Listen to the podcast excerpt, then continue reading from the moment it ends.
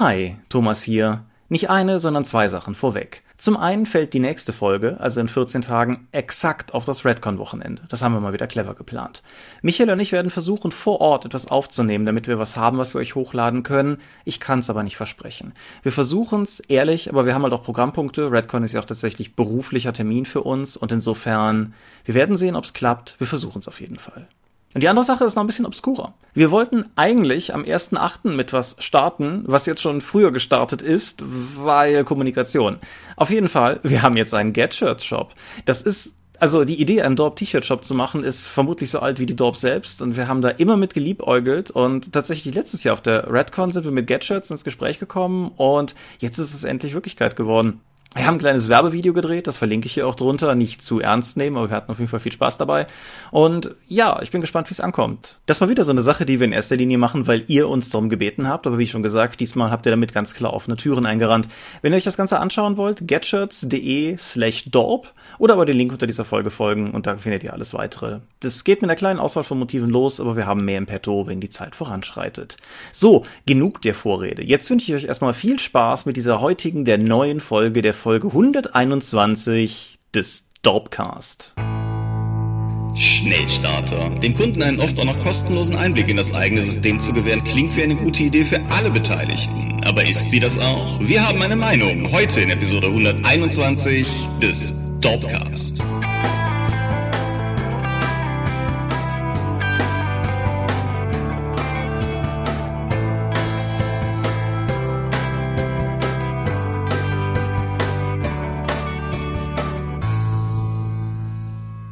Hi und herzlich willkommen zu Episode 121 des Dorpcast. Einmal mehr haben wir uns heute hier versammelt, um über Dinge zu reden, die mit Rollenspielen zu tun haben. Und wenn ich wir sage, dann meine ich zum einen dich. Michael Skopje-Mingas, guten Tag. Und zum anderen mich, Thomas Michalski.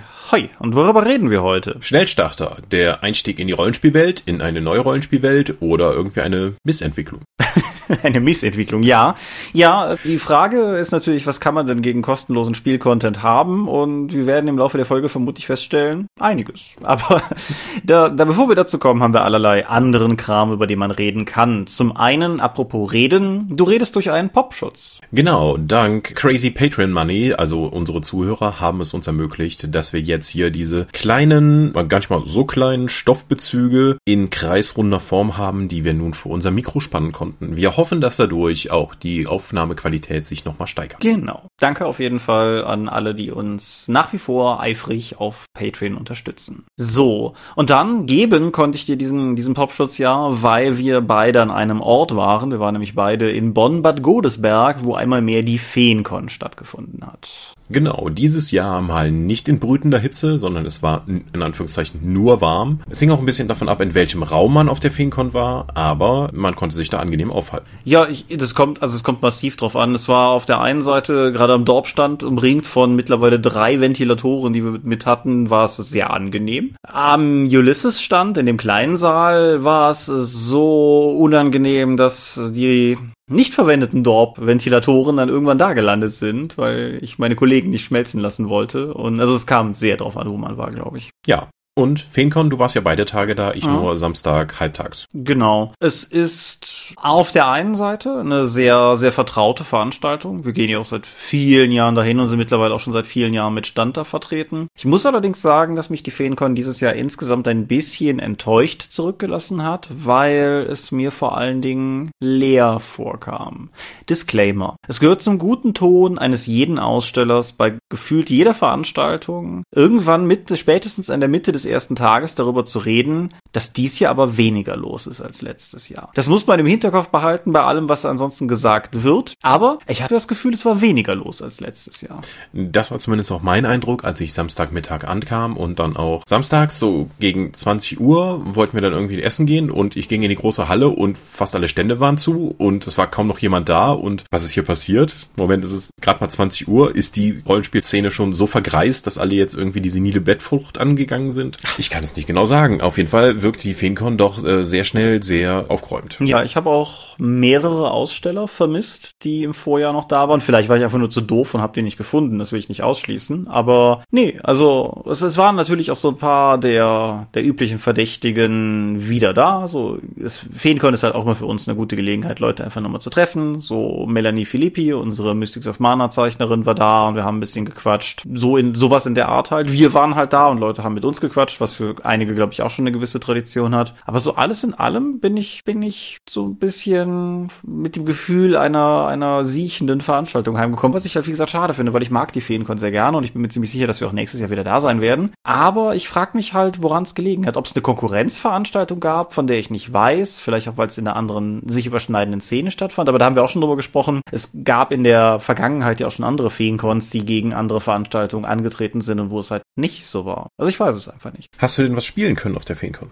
Nö. Hm. Hast du die ganze Zeit nur am Stand gesessen? Ich habe am Stand gesessen oder halt mit Leuten gequatscht, sei es für Dorp-Projekte, also ein, einmal natürlich mit Dorp-Dorp-Fans, dann auch durchaus für kommende Dorp-Projekte. Also ich habe mit möglichen und schon gesicherten Autoren für kommende 1 bis 6 Freunde Abenteuer gesprochen. Wir haben so ein paar andere 1 bis 6 Freunde Ideen gebounced. Ich habe auch noch mal kurz mit Melanie über weitere künstlerische Sachen in Sachen Mystics of Mana gesprochen, sowas halt. Und ich habe auch ein paar Gespräche für Ulysses tatsächlich geführt an dem Wochenende für Dinge, über die ich an dieser Stelle nicht reden kann, aber ja, sowas halt.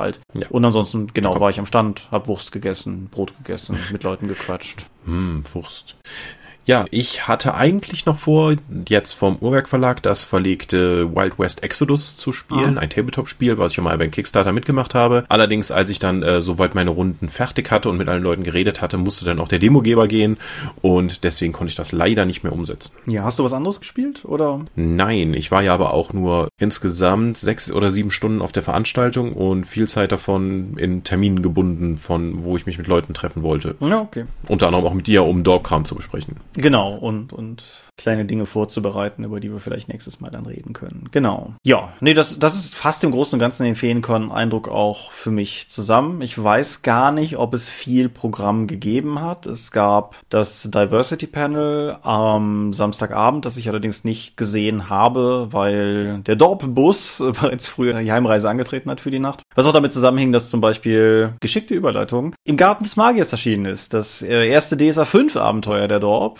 geschrieben von Markus Hein, der auch schon die Totenmaske für uns geschrieben hat, das, soweit ich das sehe und weiß, bei DSA-Fans ziemlich gut angekommen ist. Jetzt hat er halt wieder eins geschrieben. Wir haben ein, an dem Zeitpunkt, wo wir das hier aufnehmen, Dienstagabend diesmal, haben wir einen Kommentar unter dem Abenteuer, der sehr positiv ist und das freut mich auch sehr. Und ich nehme eigentlich an, dass es auch so weitergeht. Ich mag die Prämisse von dem Abenteuer sehr. Ich mag das Layout sehr, was insofern kein Eigenlob ist, als dass das ganze Layout-Design auch von Markus stammt. Also er hat sich da ziemlich ausgetobt. Und es ist nicht im Skriptorium erschienen, sondern auf der Dorp. Genau, ich glaube, da haben wir ja an dieser Stelle schon mal drüber gesprochen. Es war unsere Überlegung, da wir ja nun, also insbesondere wir beide halt sehr Ulysses-nah sind, ist es irgendwie komisch, wenn wir unsere Fanprojekte ins Skriptorium stellen. Das, das verwicht ganz komisch die Grenzen, was offiziell ist oder nicht. Ich meine, es ist, wäre noch mal, noch mal was anderes, wenn, was weiß ich, Nico Hoch oder Alex Spohr ein DSA-Abenteuer ins Skriptorium setzen würden.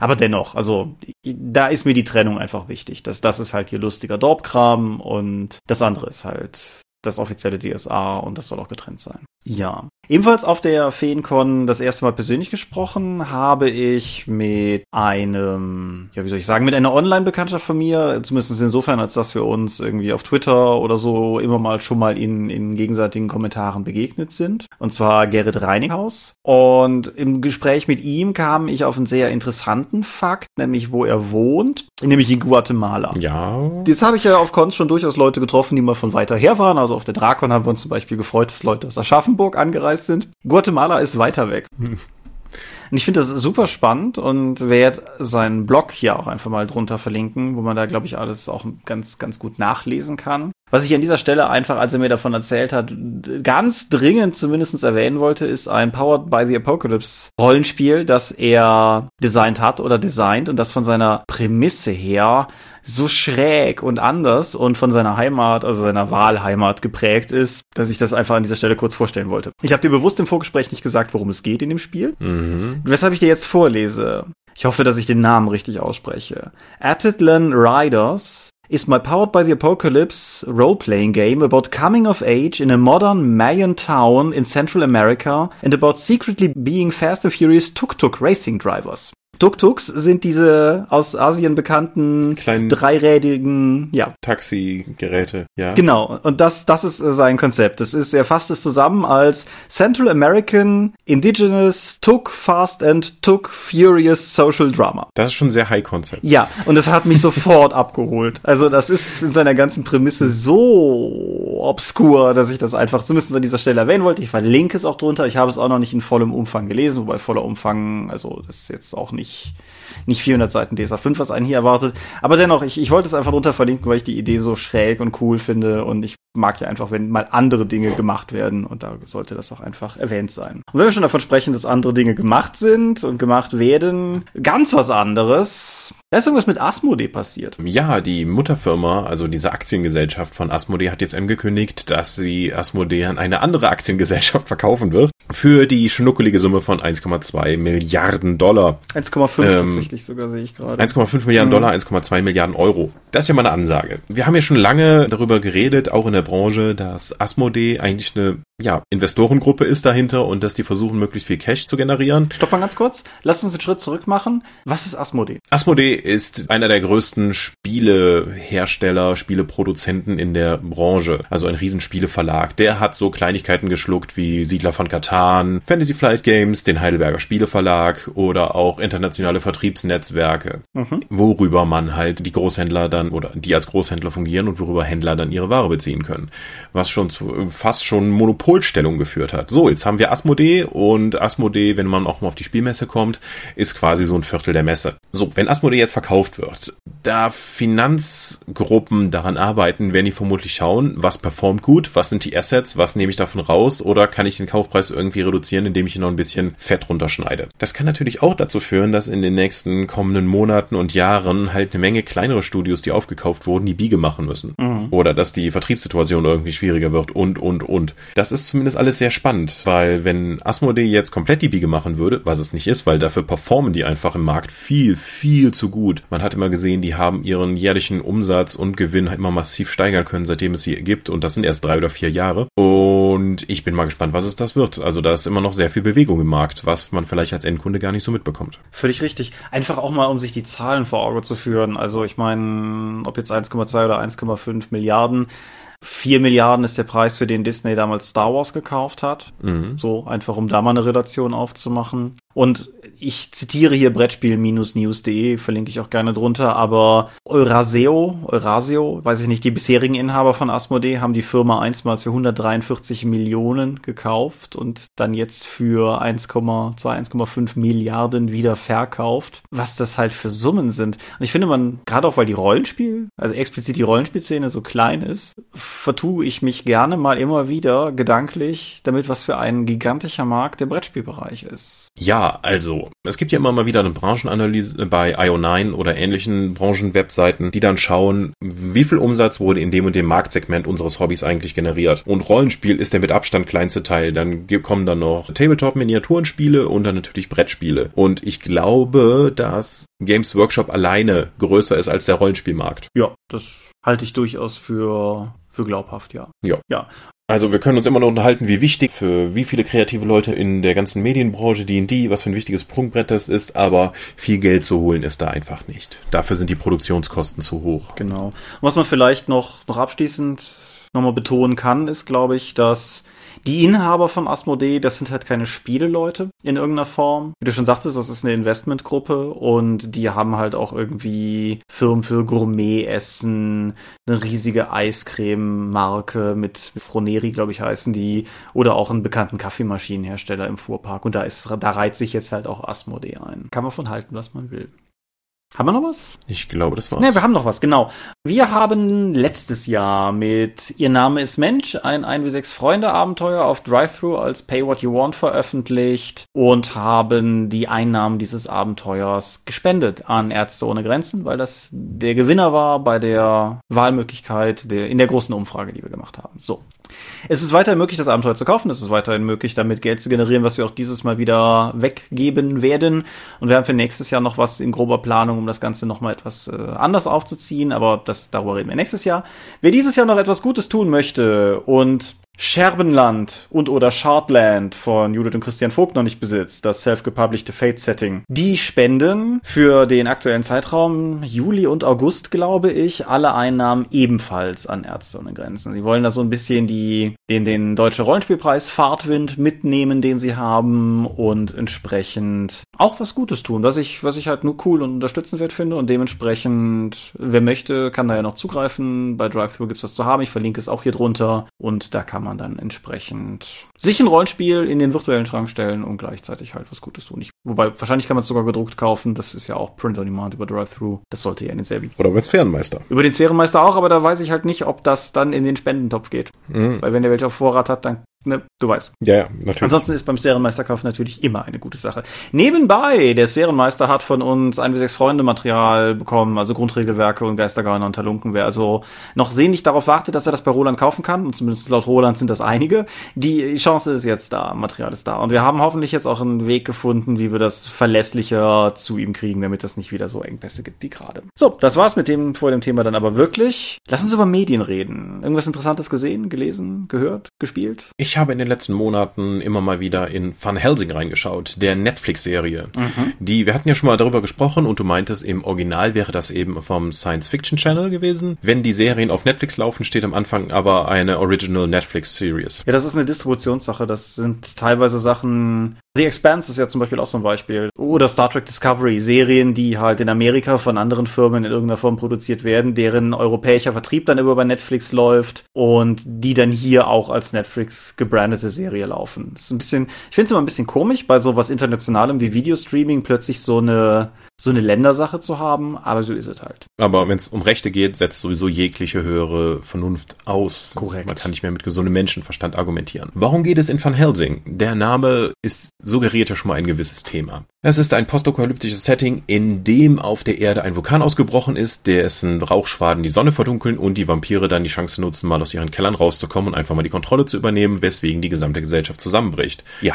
Mhm. Und gut, drei Jahre später, nachdem das passiert ist, die Welt ist relativ am Arsch. Einige uralte Vampire beherrschen eben noch die Menschen und halten die sich in Farmen. Es gibt ein paar Leute, die noch rumlaufen und Widerstand leisten, aber insgesamt ist alles ziemlich kaputt. In einem Krankenhaus beschützt ein einsamer Soldat noch eine seit drei Jahren schlafende Frau, die dann, nachdem es dann zu einer kleinen Eskalation innerhalb der Gruppe kommt, dann auch aufwacht und anfängt Vampire umzubringen. Und das ist, haha, Vanessa van Helsing beziehungsweise eine jüngere Nachfahrin von der Van Helsing-Familie, was man allerdings erst am Ende der ersten Staffel er erfährt. Was bis dahin passiert, ist ein Walking Dead Verarmen mit Vampiren, die so wild sind, dass sie wie Zombies rumlaufen, weil es gibt natürlich nämlich auch verschiedene Fassungen von Vampiren. Neben den alten und vernunftbegabten sind die meisten einfach nur Zombies, effektiv, die dann durch Stadtruinen stampfen und äh, Leute beißen und trinken wollen. Ich weiß immer noch nicht, was die da geritten hat. Ich denke mal, die waren von dem Erfolg von Walking Dead relativ angetan, haben mal schnell auf den Comicmarkt geschaut, was man da immer noch verfilmen konnte, haben Van Helsing gesehen. Das hat einen Apfel und ein Ei gekostet und dann haben die zugegriffen und daraus dann eine nicht so ganz gute Serie gemacht.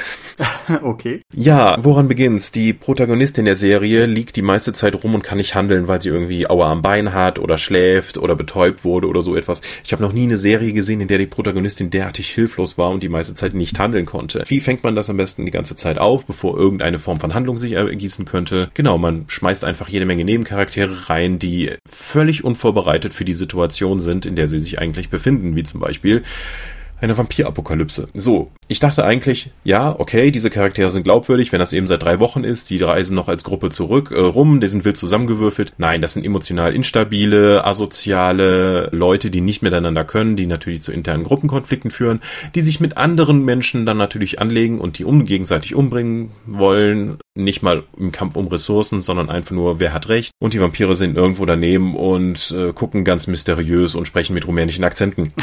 Diese Serie bedient alles an möglichen Klischees und ist unglaublich langsam, nimmt gar keine Fahrt auf. Die zweite Staffel, die ich danach auch noch habe laufen lassen, während ich weiter bemalt habe, weil irgendwie muss man die ganzen Stormcast ja mit Farbe versehen können, mhm. wird auch nicht wirklich besser. Man abt ein bisschen die komplette Hintergrundgeschichte, es werden neue Charaktere hinzugefügt, man verlässt mal das Setting de, der ersten Staffel und reist ein bisschen umher. Und es ist eine Vampire-Serie, das heißt, es muss natürlich noch mehr, noch ältere Vampire geben und die alle natürlich ein Hühnchen mit der Familie Van Helsing zu rupfen haben. Es gibt ganz viel Familie, ganz viel hängt davon ab, von welchem Blut man abstand. Van Helsing hat mir insgesamt gar nicht gefallen. Okay. Aber es lief halt irgendwie im Hintergrund. Ich habe ab und zu mal irritiert hochgeschaut und naja, ich konnte es zumindest jetzt mal von meiner Netflix Watchlist nehmen und ich kann nicht unbedingt sagen, dass ich da eine Empfehlung aussprechen würde, nicht mal für Vampire oder Postapokalypse-Fans. Weil sonderlich viel, sonderlich viel Action ist nicht drin. Wenn du das so sagst, dann nehme ich es einfach auch von meiner Watchlist. Ja. Wieder was gespart. Ja, wir gehen einmal im Monat in die Sneak. Ha, nein, ich muss noch unbedingt was Wichtiges erklären, weil was macht die Van Helsing Familie so besonders? Wenn Vampire sie beißen, werden die zu Menschen. What? Oder wenn sie Vampire beißt, werden die Vampire zu Menschen. Wieder, die verwandeln sich dann zurück und können auch nicht mehr in Vampire verwandelt werden. Das ist eigentlich die Tagline, was allerdings in der Serie kaum vorkommt. Man geht davon aus, diese Frau könnte jetzt irgendwie die Menschheit retten, weil in Amerika bricht ein Vulkan aus und die ganze Menschheit wird natürlich von Vampiren überrannt, weil Amerika ist ja die gesamte Menschheit. Ja, klar. Aber ja, und deswegen ist sie was ganz Besonderes und deswegen hat der Soldat auch so lange auf sie aufpassen müssen. Aber irgendwie hat sie dann irgendwann Skrupel, Vampire zu beißen und das ist irgendwie auch komisch und hm, äh, nee. Okay. Das ist die wahrscheinlich mit der mächtigsten Fähigkeit ausgestattete, aber im Sinne des der Handlungsmöglichkeiten und des eigenen Charakters impotenteste P- Hauptprotagonistenversion von irgendwas, das ich schon immer mal gesehen habe. Das ist wirklich, wirklich irritierend. Okay. äh, so, ich versuch's nochmal. Wir gehen ja einmal im Monat momentan hier in die Sneak. Wir, der eifelseitige Teil der Dorf. Und wir, wir offensichtlich liegt ein Fluch auf uns. Und es ist der Fluch der französischen Komödie. Nachdem wir im ersten von mittlerweile vier Monaten dieses Projektes den deutschen und durchaus ganz tauglichen Steig nicht aus hatten, haben wir seither nur französische Komödien gesehen. Und über eine davon habe ich, glaube ich, hier auch schon gesprochen, wohne lieber ungewöhnlich. Auf jeden Fall, dieses Mal hatten wir ein Lied in Gottes Ohr, was eine etwas obskure Übersetzung vom französischen Coexisté ist. Worum geht's? Es geht um einen Musikproduzenten, wo die neue Inhaberin des äh, Konzerns, zu dem auch seine Musikproduktionsfirma gehört, ihm ein eiskaltes Ultimatum stellt, nämlich innerhalb eines engen Zeitfensters einen Hit zu produzieren, der Stadien füllt, beziehungsweise in dem Fall eine, ein bestimmtes französisches Venue. Und wenn er das nicht schafft, dann verliert er halt seinen Posten. Passt ja ganz gut zu dem Asmodee-Thema. Und er überlegt eine ganze Weile und überlegt so ein paar verschiedene Konzepte durch und kommt dann letztendlich auf die fantastische Idee, dass das, womit er den Hit provozieren kann, Provokation ist und plant eine Band bestehend aus einem Rabbi, einem Priester und einem Imam auf die Bühne zu stellen. Aus äh, massiv kommerziellem Hintergedanken heraus. Und das äh, tut er dann auch, mehr oder weniger. Der Imam ist fake, weil er keinen geeigneten findet, aber einen findet, der so ein bisschen so aussieht wie ein Imam. Und was dann folgt, ist halt eine Komödie. Man, man sieht halt so die Entwicklung der Band, die Entwicklung der Charaktere, man sieht, wie sich die Dynamik in der Gruppe zunehmend verändert und natürlich ist die Band mit einem gewissen Erfolg gesegnet, zumindest ab einem gewissen Punkt und dann steuert halt alles auf das große Finale hin, eben jenen Auftritt in jenem Venue, das dann halt als Zeichen seines Erfolgs gewertet wird. Es gibt die obligatorische Familienproblematik Nebenhandlung, die allerdings erfreulicherweise vermutlich keine zehn Minuten in dem Film einnimmt. Wa- Was sehr viel Zeit einnimmt, ist tatsächlich die Dynamik der insgesamt fünf Hauptfiguren, also des äh, Priesters, des Rabbis und des Imams, des Musikproduzenten und seiner Sekretärin. Und das ist auch tatsächlich weitestgehend ganz lustig. Manchmal vergreift der Film sich ein bisschen und wird ein bisschen sehr holzhammerig in seinem Humor, aber er hat auch durchaus, wie ich finde, sehr viele schöne Gag-Szenen drin und er versucht auch gar nicht erst irgendwie großes Drama aufzubauen. Ich weiß nicht, ob ich im Dorpcast schon mal über mein größtes äh, Comedy- oder Komödien-No-Go geredet habe, nämlich dass wir haben am Ende ein Missverständnis und alles ist ganz dramatisch, um ein Finale zu provozieren. Finale, das sich in so vielen gerade Liebeskomödien, aber auch anderen Komödien findet und dieser Film hier umgeht das auf eine denkbar angenehme Art und Weise. Es ist zwar drin, aber halt so weit zurückgenommen, dass es mich dann auch nicht gestört hat. Gedreht, ich glaube geschrieben und in der Hauptrolle verkörpert ist das Ganze von Fabrice Eboué, der mir überhaupt nichts sagte. Aber dieses Autorenfilm, Hauptrollen, Regie, Komödien, Dasein, das scheint in Frankreich nicht unverbreitet zu sein. Der, den wir letzte, im letzten Monat hatten, über den ich hier nicht reden möchte, weil er mich so geärgert hat, der hatte das auch. Wie dem auch sei. Ein Lied in Gottes Ohr ist kein Film, wo ich jemandem raten würde, dafür ins Kino zu gehen. Ich gebe zu, dass das Euskirchener Kinopublikum ihn sehr wohlwollend aufgenommen hat und vermutlich mehr gelacht hat, als ich angemessen fand, obwohl wir auch durchaus gut gelacht haben. Und wie gesagt, ich würde dafür nicht ins Kino gehen. Wenn der aber irgendwann mal auf dem Streamingdienst auftaucht oder für die Anhänger des linearen Fernsehens, wenn der mal irgendwann im Fernsehen läuft, kann man sich den durchaus gut geben. Ist eine, ist eine nett gemacht, nein, ist eine gut gemachte, nette Komödie und unterstützt mich nochmal in all meinen Vorurteilen über Franzosen, über die wir hier, glaube ich, auch schon mal gesprochen haben, weil das Maß, in dem selbst in französischen Familienkomödien, das hier ist keine, aber halt geraucht und Drogen genommen und Alkohol getrunken und miteinander geschlafen wird, ist, ja, ich weiß schon, wo die Klischees herkommen, aber ja, unterstützt mich da auch nochmal drin.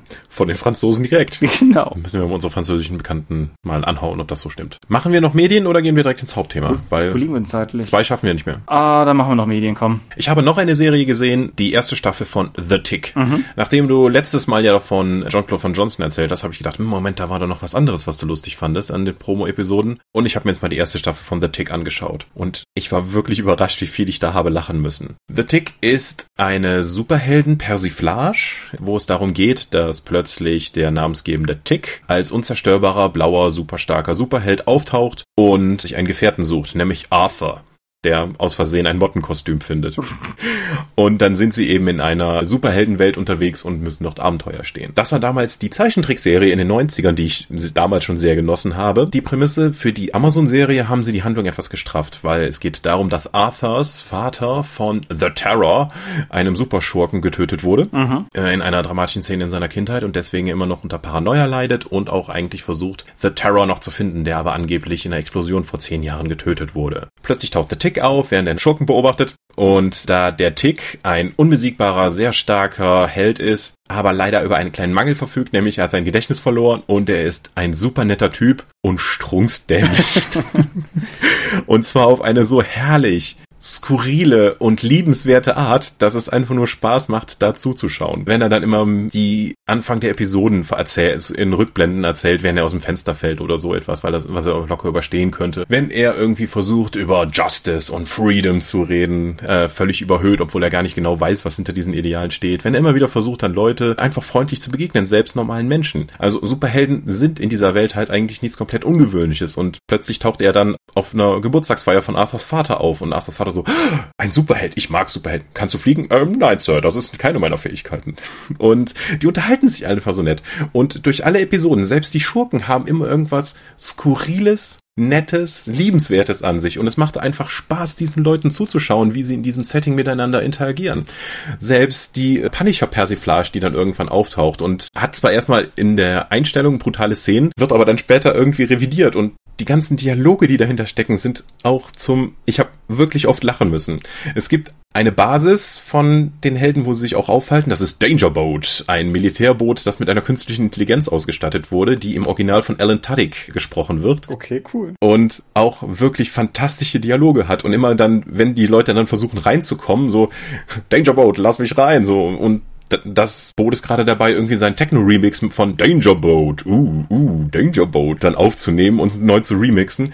Das macht das alles irgendwie sehr liebenswert. Und neben der humorigen Story und der, also ich habe nicht mal dabei gemalt. Ich habe mir tatsächlich mal die Zeit genommen, um diese Serie auch zu schauen, weil sie mich einfach abgeholt hat. Wer Amazon Prime hat, würde ich mal empfehlen, zumindest in die erste Episode äh, The Tick reinzuschauen, wenn man mit Superhelden-Persiflagen hinkommen kann. Es macht sich nicht komplett lustig über die Tropes, es nutzt sie, aber äh, es zieht sie nicht durch den Kakao. Aber es ist, man kriegt genug davon mit. Ich kann das wirklich empfehlen, wenn, wenn man sich die erste Episode angeschaut hat und fand die lustig, sollte, würde ich empfehlen, auch die ganze Staffel zu gucken. Wenn man die nicht lustig fand, wird man da vermutlich auch nicht mehr glücklich mit werden. Alles klar. Was The Tick von Jean-Claude Van Johnson unterscheidet, ist die bestätigte zweite Staffel. Oh. Ja. So, dann mache ich es ganz flott.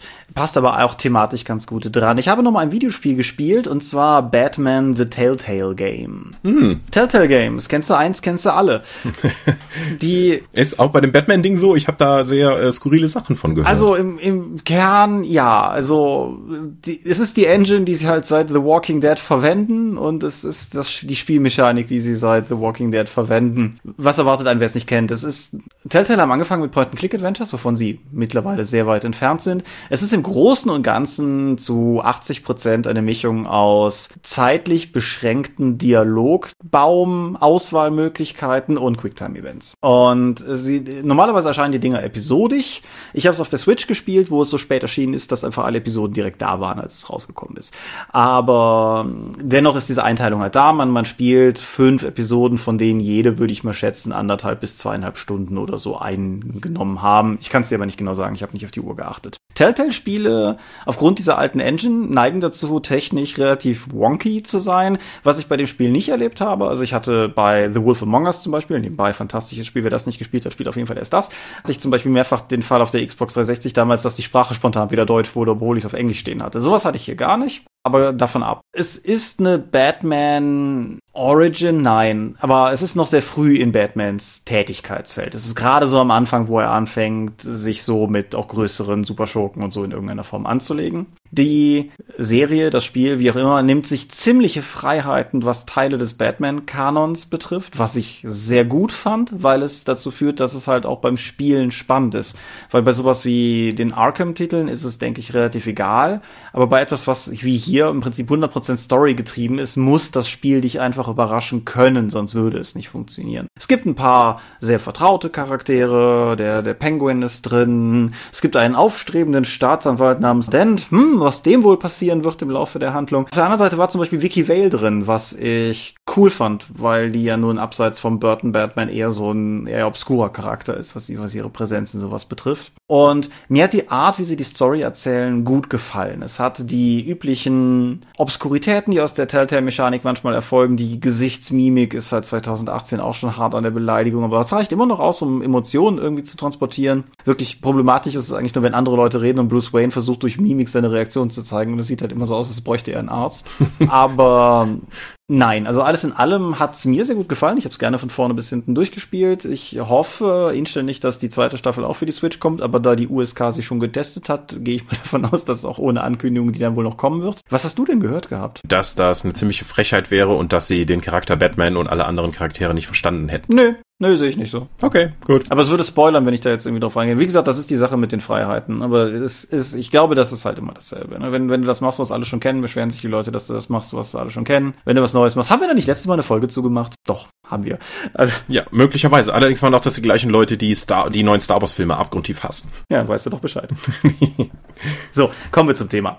Schnellstarter. Was ist denn ein ja. Schnellstarter? Ein Schnellstarter ist in der Regel ein kleines, 16 bis 32 Seiten langes Heft, was für eine größere Rollenspielreihe einen ersten Einblick geben soll. In diesem Schnellstarter sind in der Regel ein Abenteuer, eine Regelübersicht und vorgefertigte Charaktere enthalten, damit man hm, mit ein paar Freunden direkt mal diesem Spiel eine ganze Chance geben kann, um dann zu sagen, okay, davon wollen wir mehr. Genau. Ich würde vielleicht noch rein akademisch unterscheiden zwischen Schnellstartern, die erscheinen, wenn das eigentliche Spiel noch nicht raus ist und Schnellstartern, die erscheinen, wenn das Spiel schon lange raus ist oder während das Spiel gleichzeitig rauskommt, um halt, also das eine ist halt noch mehr so eine Art Teaser-Produkt und das andere ist dann gleichzeitig direkt so ein Kaufkonvertierungsprodukt. Aber die, die Absicht hinter Schnellstartern ist natürlich immer gleich, nämlich Leute für das Spiel zu begeistern, was man darüber aktiv promotet, weil Genau das ist es, eine Promotion. Ja, wir haben uns im, im, Vorgespräch ein bisschen darüber unterhalten, inwiefern Schnellstarter für uns funktioniert haben oder nicht. Fangen wir vielleicht einfach mal damit an. Wie sind deine persönlichen Erfahrungen mit Schnellstartern? Ich denke, ich habe eine Menge von denen gespielt und wir haben ja auch versucht, und ich habe mich versucht daran zu erinnern, welche Spielreihe oder welches Spiel mich durch den Schnellstarter so begeistern konnte, dass ich mich dann näher damit beschäftigt habe. Mir ist eben keiner eingefallen, aber ich denke, inzwischen muss ich das revidieren, weil ich habe damals in der Wunderwelten effektiv den Schnellstarter The Earthdown gelesen und und KR Tadim und dann auch damit meine Liebe zu Osson entdeckt. Okay, das natürlich. Das war kein separater Schnellstarter, sondern der ist damals halt in der Wunderwelten erschienen. Wohingegen das im Original in Fasa ja sogar in vier einzelnen Flyern dann noch rausgekommen ist. Genau. Erst jetzt bei uns bei Ulysses haben wir den Band ja dann nochmal äh, geupdatet für die vierte Edition als Abenteuer Schnellstarter Einsteigerheft dann konzipiert. War das nicht auch deine Anregung, dass wir das gemacht haben? Ja, ja, ja. eben durch meine positiven Erfahrungen. Damit. Ja. Wobei man natürlich auch an dem Punkt dann schon direkt eine spannende Unterscheidung hat, auf die ich eigentlich später erst im Detail eingehen möchte, weil Kia Tadim ist natürlich bei uns jetzt ein kaufbares Produkt, was halt auch nochmal so einen Unterschied ausmacht. Ich muss aber dasselbe im Prinzip, ein, ein, eine halbe Revidierung machen. Und zwar, ich habe im Vorgespräch auch gesagt, mir ist kein einziges Spiel eingefallen, wo mich ein Schnellstarter in irgendeiner Form überzeugt hätte, das Spiel zu kaufen. Ganz so weit ist es auch nicht gekommen, aber wir, tatsächlich sogar wir beide auch unter anderem, haben, meine ich zumindest, dass du dabei warst, wie auch immer, das äh, Star Wars Fantasy Flight Rollenspiel, das aktuelle, den Schnellstarter gespielt. Warst du da dabei oder? Nee, das habe ich mit den Kollegen bei Ulysses gespielt. Du warst wahrscheinlich mit Matthias. Auf jeden Fall, ich hab's, ich hab's gespielt, ich war nicht Spielleiter, das so auf jeden Fall. Mhm. Und es ist jetzt nicht so, dass mich das zu einem totalen Fantasy Flight Star Wars Fan gemacht hätte. Das ist für mich, das wird vielleicht niemanden überraschen, ein sehr regeliges Spiel und hat mich deshalb bisher nicht wirklich rumgekriegt. Aber da war es zumindest so, mal diese etwas obskure Würfelmechanik mit den vielen verschiedenen Würfeln aktiv benutzt zu haben, war ein wichtiger Schritt hin, diese Würfelmechanik interessant zu finden. Das finde ich jetzt aber interessant, dass du die FFG Star Wars Einsteigerboxen nimmst, mhm. weil ist das für dich ein Einsteigerprodukt oder ein Schnellstarter? Ja, das genau, das das ist halt diese Unterscheidung, auf die ich später kommen wollte, aber wo das Kehrtadem halt auch schon hingeführt hat. Ich finde, das ist halt so ein so ein schmaler Grad, weil im Prinzip erfüllt diese Box viele der Kriterien, die du gerade gesagt hast. Sie ist ein bisschen umfangreicher, aber nicht viel mehr. Es sind vorgefertigte Charaktere dabei, es ist ein vorgefertigtes Abenteuer dabei und es ist halt ein Kurzregelwerk dabei. In dem Fall sind halt noch die Würfel mit dabei, weil es halt nötig ist, um das Spiel spielen zu können. Aber im Prinzip mhm. ist das ein Produkt, wenn diese Würfelqualifizierung jetzt nicht da wäre, wo du halt problemlos auch so einen Schnellstarter draus bauen ja. könntest. Aber aber. Aber die, du brauchst halt die Würfel. Das heißt, das ist nochmal ein Gimmick des Spiels, das nicht optional ist und das ja. du auch nicht durch andere Sachen subsidieren kannst. Die musst du auch einfach haben. Ja, es gibt dann Tabellen, um deine Würfelvorrat von W4 bis W20 dann damit darzustellen und dann musst du aber im Umrechnen und das Spielerlebnis ist dann, glaube ich, schon sehr, sehr viel anderes. Ja, auf jeden Fall. Übrigens für mich, ich konnte damals auch den Earthbound Schnellstarter beziehungsweise das KRTA, dem Abenteuer aus der Wunderwelt, nicht mit meinen Hausmitteln spielen, weil damals war ich noch vor allen Dingen DSA-Spieler. Ich hatte so etwas wie ein W12 hatte ich damals noch nicht. Ich musste dann eine Familienreise effektiv nach Düsseldorf und den dortigen Besuch im F-Shop nutzen, im Fantastic Shop, um überhaupt die Würfel zu haben, um Earthbound spielen zu können. Ja, ich glaube eine Urlaubsbekanntschaft aus Recklinghausen, also ich hatte die nicht in Recklinghausen kennengelernt, wir hatten uns auf dem Campingplatz kennengelernt, hat mir die dann besorgt, weil man in Recklinghausen so eine komplette Würfelbox bekommen hat. Ja, so war das damals vor dem Internet, liebe Kinder. Damals, ja. Genau. Und aber wir haben jetzt gerade diese Unterscheidung schon gemacht, aber ich glaube, wir rudern gerade so ein bisschen grundsätzlich am Thema vorbei. Oder schon ans Ende, wo wir, wo wir, glaube ich, am Anfang noch relativ viele Grundlagen klar zu machen haben. So. Wenn ich jetzt sowas habe wie das DSA 5 Grundregelwerk mit seinen 400 Seiten oder irgendwas anderes in der Größenklasse, dann erscheint es ja zunächst mal eine relativ schwierige Aufgabe, das auf ein, wie gerade beschriebenes, relativ schmales Schnellstartniveau runterzukürzen. Und das ist nicht nur ein Eindruck, sondern das ist halt auch faktisch so. Und mhm. die Erfahrung lehrt, dass das halt auch mal besser und mal schlechter funktioniert. Ich finde, eines der bemerkenswerten Beispiele dafür ist der Schnellstarter für Shadowrun, der sich ja tatsächlich erdreistet, mehrere Attribute zusammenzulegen mit der Begründung, ja, ist einfacher so. Dann musst du dir immer die Frage gefallen lassen, ja, wo ist denn der Mehrwert dafür, dass ich jetzt viel mehr Arbeit in das volle Spiel stecken muss? Offensichtlich reicht das ja. Ja. Oder das ist nicht das Spiel, was mir im Schnellstarter vermittelt wurde. Noch viel extremer, es gab ja mal einen Schnellstarter zu DSA 4 Zeiten, der ja nur auf W6 gesetzt hat und die Regeln halt komplett anders erklärt hat. Die Idee damals war wohl, dass sie gesagt haben, du nimmst diesen Zettel hier auf der Spielmesse mit, du hast vorher noch nie was mit Rollenspielen zu tun gehabt, das erklärt dir, wie das funktioniert und je sechsseitige Würfel hat jeder zu Hause, dann kann er das schon mal spielen. Aber das ist ja nicht das Spiel, was später verkauft wird. Das ist richtig, ja. Und es gab auch den Pfade nach Aventurien zu DSA 4 Zeiten, das müsste der gewesen sein. Der hatte halt auch, der war halt von seinen Regeln relativ auf das Abenteuer gebürstet, was dann halt dabei war. Wo ich aber halt einfach auch das Problem sehe, so, es gibt im Prinzip zwei Möglichkeiten. Entweder du hast dieses paar Seitenheft mit seinen Regeln und das spricht dich an, dann weiß ich aber nicht, ob das viele hundert Seiten Regelbuch dich auch abholen wird. Mhm. Oder aber das Regelwerk spricht dich nicht an, dann hast du aber immer noch keine Referenz, ob das dicke Buch dir nicht vielleicht gefallen hätte, einfach weil du die Regeln so vereinfachen musst. Ja, also hm, zweischneidiges Schwert. Ja, und auf der anderen Seite hast du Systeme, die in ihrem Herzen ohnehin relativ regelleicht sind, wie konkrete Beispiele Cthulhu oder Savage Worlds, wo die Schnellstarter eine ganz andere Tücke mit sich bringen. Genau, ich hatte, als ich letztes Mal aufgeräumt habe, hatte ich nochmal die Probefahrtregeln von Savage Worlds, die im Deutschen von Prometheus Games rausgebracht wurden, in der Hand und ich habe die oftmals für die komplette Charaktererschaffung genutzt, weil auf diesen 20 sonst was Seiten hast du eine knappe Übersicht dafür, wie du Charaktere baust und nochmal Regeln zu referenzieren, weil alles Wichtige steht in den Ding schon drin. So, dann muss ich eigentlich nur noch, wenn ich wirklich, wenn es mir wirklich gut gefallen hat, dann Upgrade auf die tatsächliche endgültige Verkaufsfassung machen. Ja, und Cthulhu ist halt auch, also Pegasus haben vor unendlichen Jahren mal ein Heftchen rausgebracht, irgendwie, ich weiß nicht gar nicht genau, wie es heißt, aber halt mit so Einstiegsregeln für Cthulhu. Und ich kenne diverse Leute, die, glaube ich, bis heute mit diesem Heft spielen. Weil das Setting bietet ohnehin relativ wenig genuin Interessantes in den Büchern, wenn du mit den Lovecraftschen Vorlagen vertraut bist. Und ich sag mal, die Werte von Mythos Monster braucht eh keine. Und die grundlegenden Mechaniken des Basic Roleplayings sind in dem Heft ausreichend behandelt, als dass du halt einfach damit spielen kannst. Und da hat natürlich am Ende auch keiner gewonnen, weil Kundenakquise hin oder her, im Endeffekt geht es natürlich darum, wenn du schon so ein Heft verschenkst, dass du ja am Ende zumindest einen Kunden dafür haben willst. Und ich glaube, die Konvertierungsrate ist gar nicht so groß, weil ich hätte vermutlich damals, also bis vor ein paar Jahren, hätte ich immer gesagt, ja, wenn du ein neues Rollenspiel starten willst, musst du eigentlich mit einem kostenlosen Schnellstarter gehen, um das Interesse zu generieren. Inzwischen bin ich mir da nicht mehr so sicher, weil kostenloses Rollenspielmaterial gibt es im Netz halt unendlich viel. Was ich nicht, was ich nicht habe, sind Spieltermine und Zeit. Und ich weiß nicht, ob es da einen Unterschied macht, weil, sagen wir mal, ein Schnellstarter oder eine Einsteigerbox kostet, also ein Schnellstarter kostet 10 Euro, mhm. wenn du den irgendwie verkaufst. Damit kann ich halt, wenn wir was mit meinen Freunden ausprobieren möchten, vier, fünf Leute einen Abend unterhalten.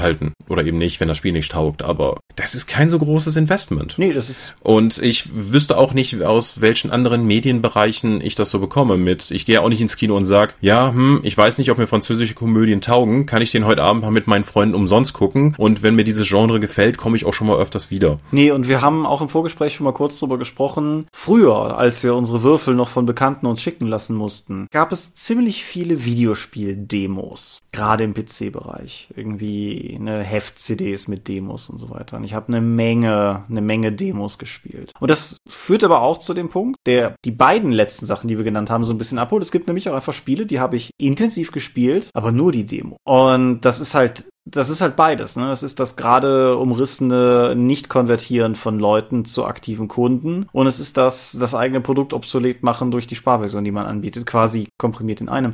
Und ich bin auch fest davon überzeugt, dass das heute mit dafür verantwortlich ist, dass relativ wenige Demos im Vergleich zu früher noch erscheinen. Ich weiß, das gibt es noch auf Konsolen und auf dem PC, aber es ist halt bei weitem nicht mehr so wie früher, wo man halt auch gesagt hätte, wenn du ein neues Spiel rausbringst, dann muss sehr wohl eine Demo haben. Das gehörte sich dann einfach so. Und also ich glaube, heutzutage Schnellstarter haben wir halt unterschiedliche Erfahrungen mitgemacht. Also der Iron Kingdom Schnellstarter, den haben wir ja damals in einer gewaltigen Auflage produziert und bei allen möglichen Gelegenheiten den Leuten vor die Füße geworfen. Ich muss sagen, das war eine riesen Geldverschwendung, weil das war ein aufwendiger Schnellstarter. Ich habe von vielen Leuten gehört, die das gespielt haben, die es auch gut fanden, aber nicht unbedingt die danach zugegriffen haben, weil die Iron Kingdoms Reihe hat sich bei uns ja leider nicht so gut verkauft insgesamt. Mhm. Hexen hatte schon ein Following, bevor der Schnellstarter überhaupt rausging und wir haben den genutzt, nicht nur unbedingt, dass die Leute dann das Spiel kennenlernen sollten, sondern es lief auch noch ein Crowdfunding zu der Zeit. Das heißt, es wurde damit nochmal Aufmerksamkeit generiert. Ja. ja. Deswegen wurde der kostenlos rausgegeben. Aber kostenlos, wie gesagt, kostenlos gibt es ganz viel. Nur, ich habe das ja auch beim gratis Rollenspieltag oft genug gesehen, dass Leute vorbeikommen, das Zeug nehmen, mit nach Hause nehmen, weil es kostenlos und dann liegt es da. Mhm. Das gibt dir immer noch nicht die Zeit, das tatsächlich auszuprobieren. Ich hatte ja mal die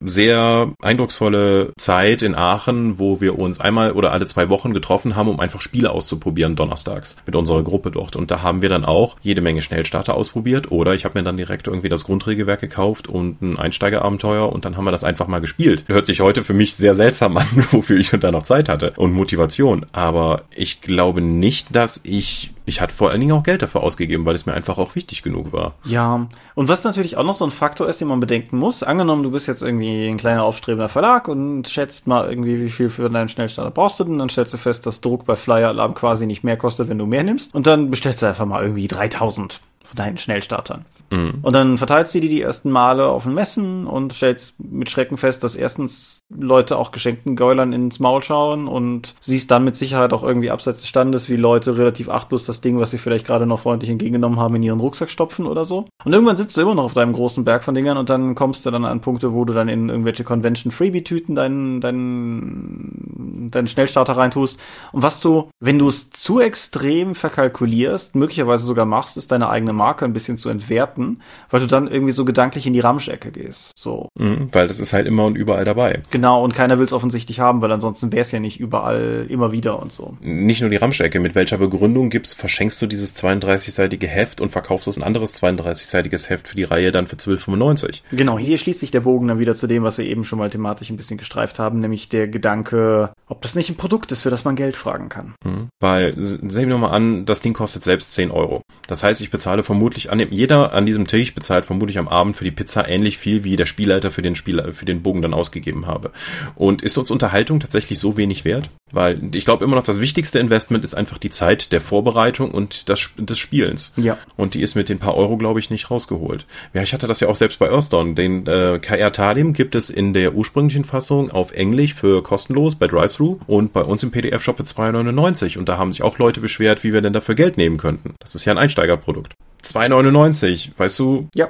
Das ist halt ein Kaffee. Ja, exakt. Ich, Oder ich wollte zwei. gerade sagen, nein, aber tatsächlich, das, das belegte Brötchen, was ich mir heute beim Bäcker geholt habe, weil, weil, hat 3,10 Euro gekostet. So. Und das ist dann immer, und deswegen den Einstieg in dein Rollenspiel-Hobby möchte ich auch irgend, das muss ich auch als Verleger dann sagen, möchte ich mir erstmal eine Spielerschaft heranzüchten oder für dieses Spiel aufmerksam machen, die dafür gewohnt ist, dafür für eigentlich für Inhalte nichts bezahlen zu müssen. Ja, und vor allen Dingen frage ich mich da dann auch noch, sind das dann Leute, die das Ding einfach auf den Stapel legen oder sind auch das überhaupt Leute, die es dann spielen würden? Weil, also beispielsweise die ganzen World of Darkness Systeme, auch die neuen World of Darkness Systeme bei Onyx haben halt Schnellstarter. Und ich habe mir viele von denen runtergeladen. Und ich bin mir sicher, wenn plötzlich einer von denen damals Geld gekostet hätte, hätte ich mich beschwert. Jetzt nicht bei denen, aber vielleicht unter Freunden oder so, was das jetzt für ein Ding ist, dass jetzt irgendwie der Something, the Something Schnellstarter Scroll the Collecting. genau Geld kostet.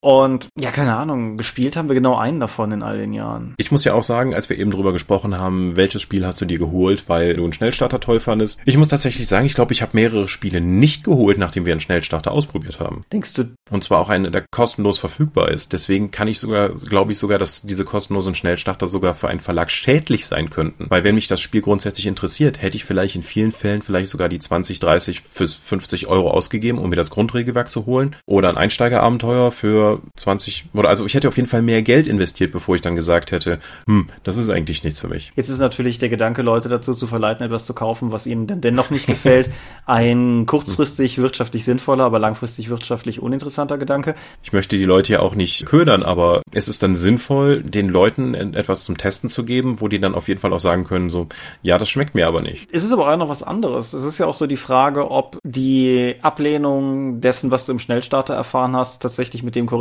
was das eigentliche Spiel dir geboten hätte. Oder ob nicht vielleicht das Spiel an sich etwas gehabt hätte, was dich getriggert hätte, was du jetzt aber nie zu Gesicht bekommst, weil du halt auf dieses 32 Seitenheft beschränkt warst. Mhm. Vielleicht ist das Spiel, was ja das eigentliche Spiel ist, das, das, was ich haben möchte. Wenn ich jetzt irgendwie sehe, okay, ja, das Iron Kingdoms Ding, das war aber nur Klopperei, bietet das System nicht ein bisschen mehr? Ja, theoretisch schon. Das steht dann im Grundbuch drin, so. Ja, sowas. Das wäre halt doof. Oder das Shadowrun-Beispiel, wenn ich sage, okay, das sind mir aber mir als regelfixiertem Spieler sind mir das zu wenig Attribute, das ist mir zu flach. Und ja, dann muss ich dann später herausfinden, dass in dem Hauptregelwerk ja das ein bisschen ganz, ein ganzes Stück komplexer ist, das nur effektiv in Anführungszeichen runtergedumpt wurde für die Schnellstarter-Variante. Ja, es ist eine schwierige Sache. Auf der anderen Seite muss man natürlich auch sagen, dass wir jetzt als reiche Rollenspielmacher, nee, aber einfach als Leute mit einem regulären Einkommen halt in der Lage sind, auch einfach mal zu sagen, gut, das Spiel kaufe ich mir jetzt. Wir waren aber halt auch alle mal arme Studenten. Und Rollenspiele haben natürlich, also generische Rollenspiel-Grundbücher haben eine relativ hohe Einstiegshürde. Da brauche ich jetzt nicht mal irgendwie so ein, so ein 80 bis 100 Euro Deluxe-Gerät von The Genesis Rebirth bis zu der M20 oder so. Selbst ein ein DSA-Grundregelwerk mit seinen 40 Euro ist halt schon ein Investment. Jetzt haben wir bei DSA die Taschenbuchausgaben, die sind halb so teuer, okay, geschenkt. Aber du weißt, was ich meine. Grundsätzlich, Regelwerke sind, sind teuer und ich denke, ein Einstiegsprodukt zu bieten ist gar nicht verkehrt. Auch wenn du sowas wie, wie DSA hast, was halt auf sehr komplexen Zusammenhängen mittlerweile beruht und natürlich auch den Einstieg nicht unbedingt einfach machst, dass du halt zum Beispiel wie, ich glaube, die, die Splittermond-Einsteigersache funktioniert ja auch in die Richtung, dass du halt ein Produkt hast, was Leute in dein Spiel führt, dass die Leute ein bisschen anleitet, dein Spiel kennenzulernen, die Fantasy Flight Dinge erfüllen das ja auf jeden Fall auch für Dumme. Also, die spielen das ja fast für dich. Also, Das ist schon ein sehr gelenktes Spiel, aber wenigstens lernst du dadurch die, was ich auch gut finde für Kurzszenarien, dass sie mich einfach mal durch ein Abenteuer durchlenken und die verschiedenen wichtigen Punkte des Settings und auch die Regelmechanismen dann erklären. Genau, vielleicht auch einfach mal eine nicht so geile Story erzählen, aber dafür einfach mal alle repräsentativen Punkte des Spiels auch wirklich ins, ins Spotlight rücken können. Gut. Und damit sind wir dann erneut bei diesen kaufbaren Sachen. Fantasy Flight macht das mit den Boxen ja extrem vor, aber zum Beispiel auch Warhammer Wrath and Glory, Ulysses produzierte, hat ja ein, eine kaufbare Version seines, seines Schnellstarters. Denkst du, dass es weitere Vorzüge gibt, es so zu machen? Also meine Motivation, das Spiel tatsächlich zu spielen, wäre vermutlich höher, wenn ich Geld dafür investiert hätte, weil ich mich sonst ärgern würde, weil ich Geld investiert habe. Wenn ich das Ding einfach nur kostenlos mitnehme, schmeiße ich es auf den Haufen mit, ja, was soll denn schon passieren, wenn ich es nicht spiele, weil war eh kostenlos. Ja. Ich denke auch, dass es als Verlag vielleicht ein höherer Anreiz ist, da wirklich was draus zu machen, weil sind wir mal ehrlich, die Schnellstarter sind halt mutmaßlich großteilig irgendwie Flyer-Alarm und Co. gedruckte Broschüren. Die kosten halt einen bestimmten Betrag. Viel mehr wirst du wahrscheinlich auch nicht draufwerfen wollen, weil es ja ohnehin alles Ausgaben und dein Return on Investment ist bestenfalls ideeller Natur. Und ja, wenn ich halt alleine weiß, dass das Produkt sich vielleicht zumindestens zumindest seine Produktionskosten refinanziert. So, es muss ja nicht irgendwie das Produkt sein, an dem ich mich jetzt irgendwie reich verdiene, aber wenn ich halt zumindest weiß, dass wenn sich die Auflage abverkauft, ich plus minus null aus der Sache rauskomme, dann ist man vielleicht halt auch einfach mal geneigt, etwas mehr Energie reinzustecken, ein bisschen mehr Artwork reinzupacken, vielleicht irgendwie noch was beizulegen, was man sonst nicht beigelegt hätte. Ich finde die Idee gefährlich zu sagen, da so, ja, ist ja nur ein kostenloser Schnellstart, deswegen müssen wir uns nicht so viel Mühe geben oder nicht so viel Energie reinstecken, weil den ersten Eindruck kannst du immer nur einmal machen. Ja. Und wenn der Schnellstarter nicht halt das beste bestmöglichste Produkt ist, was du raus für die Reihe raushauen kannst. Oder wenn du einen Schnellstarter rausgibst, wo halt jede Menge Tippfehler drin sind, was soll ich denn da von einem Produkt erwarten, wo die Geld für haben wollen? Völlig richtig. Aber geht natürlich in Konfrontation mit der Tatsache, dass du an diesem Ding halt einfach nichts verdienst. Und im Zweifelsfall halt einfach 2000 Exemplare für die Tonne produzierst oder so. Das ist leider das unternehmerische Risiko. Außer du machst ein Crowdfunding, um dann eben zu sehen, okay, hier, ich möchte, für jeder, der mich unterstützt, kriegt ein. Die Leute von Ragnar haben doch da ihren Schnellstarter finanziert über Crowdfunding, oder? Ich glaube ja. Ich glaube ja. Ich weiß nicht, wie das jetzt ausgegangen ist. Er ist, er ist ja finanziert worden, da hatten wir auch schon drüber geredet, aber seitdem habe ich nichts mehr davon gehört. Nee, habe ich auch nicht, aber ich habe es auch nicht aktiv verfolgt, insofern muss das auch nicht unbedingt was heißen. Hm. Also offensichtlich klappt es ja sogar ein Spiel, das es noch gar nicht gibt, über Crowdfunding den Leuten schmackhaft zu machen und nicht nur den Schnellstarter zu verkaufen, sondern den auch noch über Crowdfunding zu verkaufen. Das ist richtig, ja. Spannend. Was man natürlich auch noch bedenken muss bei den kostenlosen Produkten, das ist ein bisschen das Problem, des, das auch meinetwegen der Steam Shop oder so heutzutage hat. Die Hintergrundlautstärke ist sehr hoch, gegen die man anschreien muss. Mhm. Wir haben eben mal spaßeshalber Quick Start bei Drive-Thru eingegeben und irgendwie 640, 644 Ergebnisse gefunden. Das ist eine Menge. Und ist, es ist, glaube ich, auch nicht ganz trivial, sein Schnellstarter, wenn man nicht ohnehin auf, aus irgendeinem Grund schon eine gewisse Basis hat, sei es, weil man mit einem Crowdfunding Aufmerksamkeit generiert, sei es, weil man ohnehin schon irgendwie eine Crowd hat, die sich für die eigenen Produkte interessiert. Mhm. Ja, wie gesagt, die, die Lautstärke ist relativ hoch, gegen die man angehen muss. Mhm. Ich kenne das aus dem Self-Publisher-Bereich. Habe ich ja nun auch mitbekommen, dass die oftmals halt ihre ganzen Romane für 99 Cent oder vielleicht sogar kostenlos rausgeben, nur damit einfach der Name zu sehen ist und die Sichtbarkeit oder vielleicht auch, dass die anderen Romane dann, okay, ich habe jetzt hier für kostenlos den einen Roman gelesen, der nächste Roman kostet 99 Cent, da greife ich auch noch mal zu. Und dadurch, dass dann halt tausende von Hausfrauen und anderen Fans von diesen äh, Romanen dann gerne auch diese 99 Cent dann einfach mal ausgeben, hast du dann auch ein stetiges Einkommen dadurch. Vielleicht sogar dann mehr, als wenn du die Bücher dann für 4,99 oder 7,99 oder sogar noch mehr verkaufen würdest. Mhm. Das heißt, mit kostenlosen Aktionen kannst du irritierenderweise Aufmerksamkeit generieren. Allerdings glaube ich nicht, dass das im Rollenspielbereich wirklich funktioniert, weil dafür ist die Menge an Produkten, auch wenn du es eben anders gesagt hast, aber die Menge an Produkten immer noch zu überschaubar und auch die Auswahl zu groß. Also ja klar, wenn ich jetzt irgendwie schaue, es gibt hier Self-Publisher Fantasy und Erotikromane, ja, da kommen halt jeden Tag ein paar Dutzend dazu. Ja. So viele neue Rollenspiele starten nicht jede Woche und da musst du schon auch eine gewisse Platzierung haben, um dann diese Aufmerksamkeit auch tatsächlich zu bekommen. Wie zum Beispiel bei Drive-Thru im wöchentlichen Newsletter dann als kostenloses Produkt der Woche dann gefeatured zu werden. Ja. Und auf der anderen Seite wiederum hast du auch noch so vielleicht das Problem halt, dass, dass zu günstige Produkte nicht, nicht zwangsläufig als Ramsch, aber vielleicht zumindest einfach auch als minderwertig wahrgenommen werden. Meine Lieblingsanekdote von einem Kumpel, der früher bei McDonalds gearbeitet hat, also jetzt nicht als Burgerflipper, sondern sondern als Filialmanager und er meinte halt irgendwie, es gab, ich weiß nicht, ob das der Gemüsemac war, auf jeden Fall irgend so ein Ding, das kostete halt irgendwie vorher Betrag X und das hat keiner gekauft und dann haben sie es halt 50 Prozent teurer gemacht und dann lief es plötzlich. Einfach weil das Produkt plötzlich wertiger wahrgenommen wurde. Und da musst du halt auch irgendwie im Zweifelsfall einfach gucken, dass wenn du halt umsonst bist und billig aussiehst, dann verlierst du. Hm. Splittermond hat ja nun auch sehr massiv am Anfang auf sehr dicke Schnellstarter gesetzt. Also A4, 64 Seiten, Vollfarbe, also viele Produkte haben nicht diesen Umfang. Mhm. Und für die scheint es ja, laut Aussagen des Uhrwerk Verlags, sich auch sehr gerechnet zu haben oder zumindest auch genug Interesse für die Reihe markiert zu haben. Aber das war das ja dann auch wenig, äh, vor allen Dingen eine Werbemaßnahme. Ja, und ich finde Split... Weil die haben die auch kostenlos rausgegeben. Ich finde Splittermond ist immer insofern ein kompliziertes Beispiel, um es als, als Musterbeispiel zu verwenden, weil da halt sehr viele Faktoren zusammenkamen. Es ist, Splittermond war eine Reihe, die aus dem Nichts kam, aber wie vor ein paar Folgen aus irgendeinem Kontext schon mal herausgesagt, es waren ja keine Macher, die aus dem Nichts kamen. Mhm. Und das ist das, was ich vorhin auch meinte, mit wenn du schon eine gewisse Aufmerksamkeitsfläche irgendwo hast. Weil da war ja durchaus auch die Neugier was ist denn das jetzt für ein Spiel, das diese Leute jetzt rausbringen? Das ist derselbe Grund, warum ich den Spiel der Mondweltenband damals ja auch gekauft habe und auch durchaus gemocht habe. Aber einfach, da ist die Aufmerksamkeit schon da gewesen. Und klar, wenn, wenn du eine, ein Grundfundament hast, auf das du diese Werbung dann aufbauen kannst, dann gehe ich auch davon aus, dass es funktioniert. Hm. Ja, ich erinnere mich noch dran, die erste Version des Schnellstarters war ja noch der Beta-Schnellstarter effektiv. Da hatte ich ja auch noch ein paar Punkte, die mir nicht so gefallen hatten.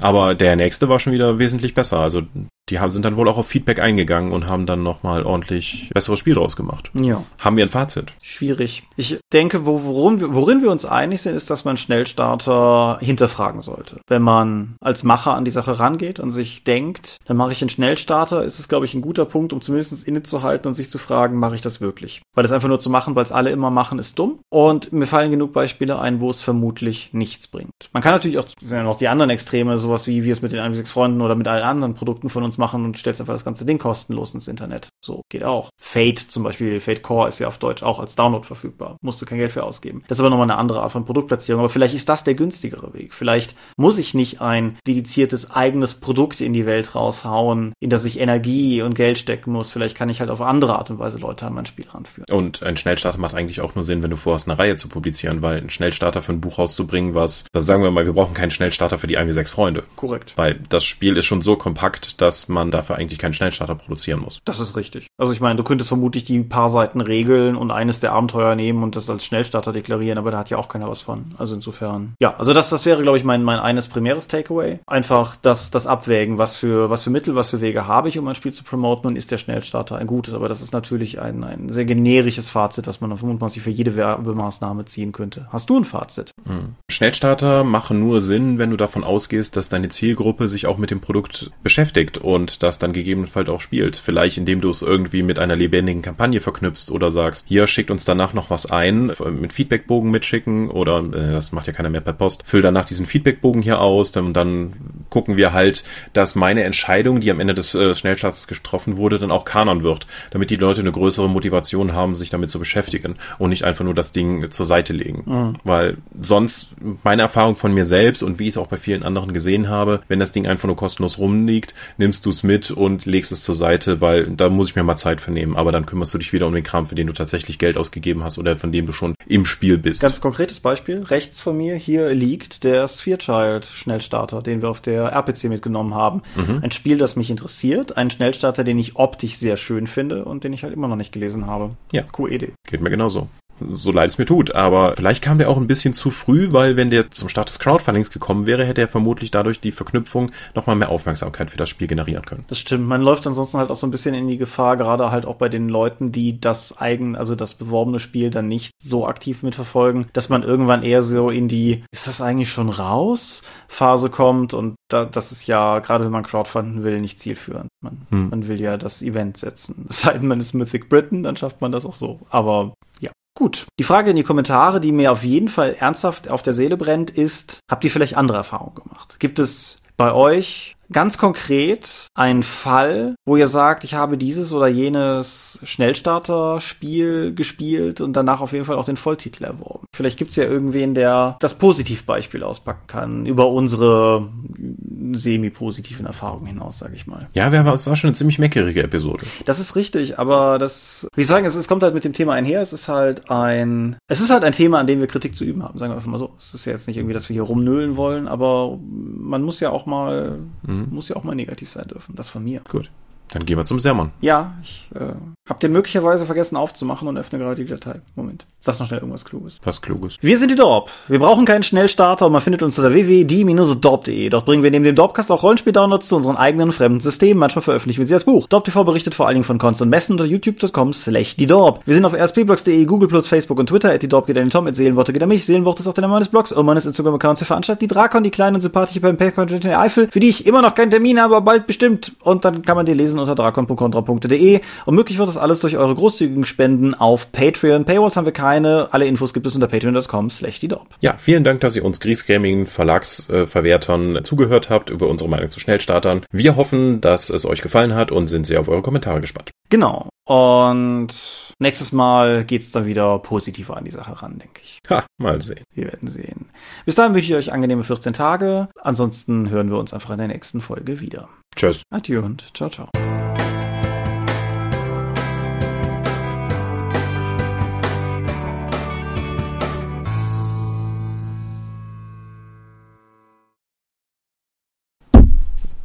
Jetzt habe ich gegen den Knackschutz gehauen. War wirklich eine grummelige Episode. Ja, selbst von dir. Ja, Von mir ist man es ja gewohnt. ja, aber wo, wo halt nichts Positives zu sagen ist. Furchtbar. Ich stoppe die Aufnahme. Ich auch.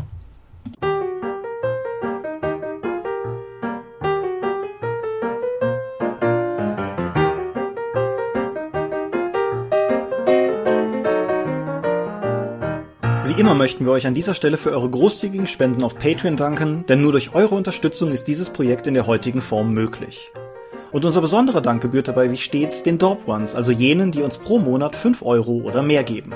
Laut Stichtag 1. Juli sind das 8088, Ali Schara, Lambert Behnke, Gerrit Bonn, Andreas Korsten, Tobias Kronert, Daniela, Dorifer, Michael Fege, Björn Finke, Marcel Gehlen, Stefan Glück, Stefan Göritz, Granus, Markus Greve, Matthias Günther, Jörn Heimeshoff, Heinrich, Dominik Ladek, Lightweaver, René Kulik, Angus MacLeod, Moritz Melem, Mofte, Orkenspalter TV, Dennis Oswald, Philipp Picker, die RuneQuest Gesellschaft, Ralf Sandfuchs, Oliver Schönen, Jens Schönheim, Alexander Schendi, Bentley Silberschatten, Lilith Snow White Pink, Steam Tinkerer, David Steinkopf, Stefan T., Florian Steury, Tannelorn.net, Technosmurf, Teichdragon, THD, Stefan Urabel, Marius Vogel, Xeledon und Marco Zimmermann. Danke, dass ihr uns freiwillig, ohne Paywall und Auflagen so tatkräftig unterstützt, einfach weil ihr es könnt. Danke.